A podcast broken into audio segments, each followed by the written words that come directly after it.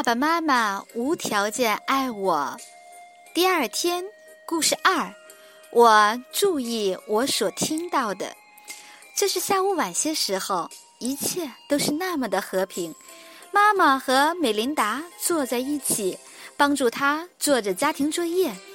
突然，他们听见外面传来吵鸟很大的声音。美琳达把她的铅笔放下，说。妈妈，我要出去看看发生了什么。那些吵鸟听起来很生气。妈妈惊讶地看着美琳达。好的，但要快点回来。她说：“我们需要完成你的家庭作业。”美琳达同意着，跑向外面。她的小妹妹杰尼夫紧紧地跟在她身后。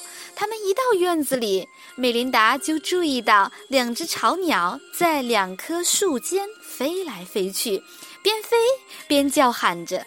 她还看见有一只猫静悄悄地爬向一个鸟巢。美琳达在那棵树上看见过鸟蛋，所以她知道巢鸟们是在那棵树上孵小鸟。现在，可怜的巢鸟们非常恐惧。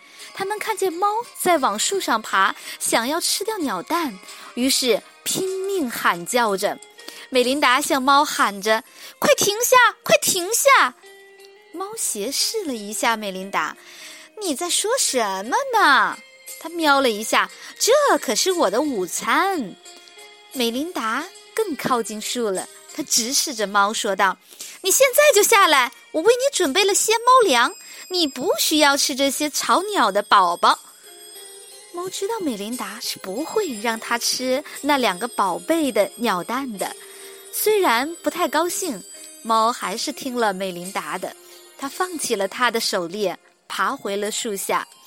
猫一来到树下，美琳达就抓住了它。它抱着猫，拍打着它，把它带向屋子。巢鸟们看见这些，安静了下来。当美琳达把猫带回屋里的时候，他们在一旁拍着翅膀说：“谢谢你，小姑娘，谢谢你。”然后他们飞回鸟巢去看他们的两个宝宝。当两个小姑娘回到屋里，杰尼夫问姐姐：“你是怎么知道猫要吃巢鸟蛋的？”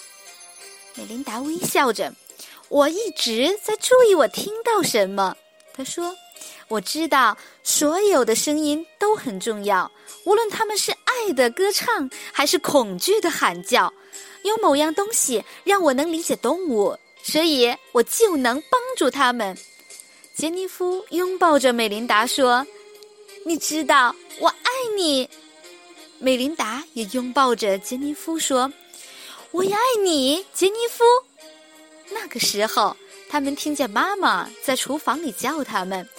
好啦，美琳达，这已经够多情了。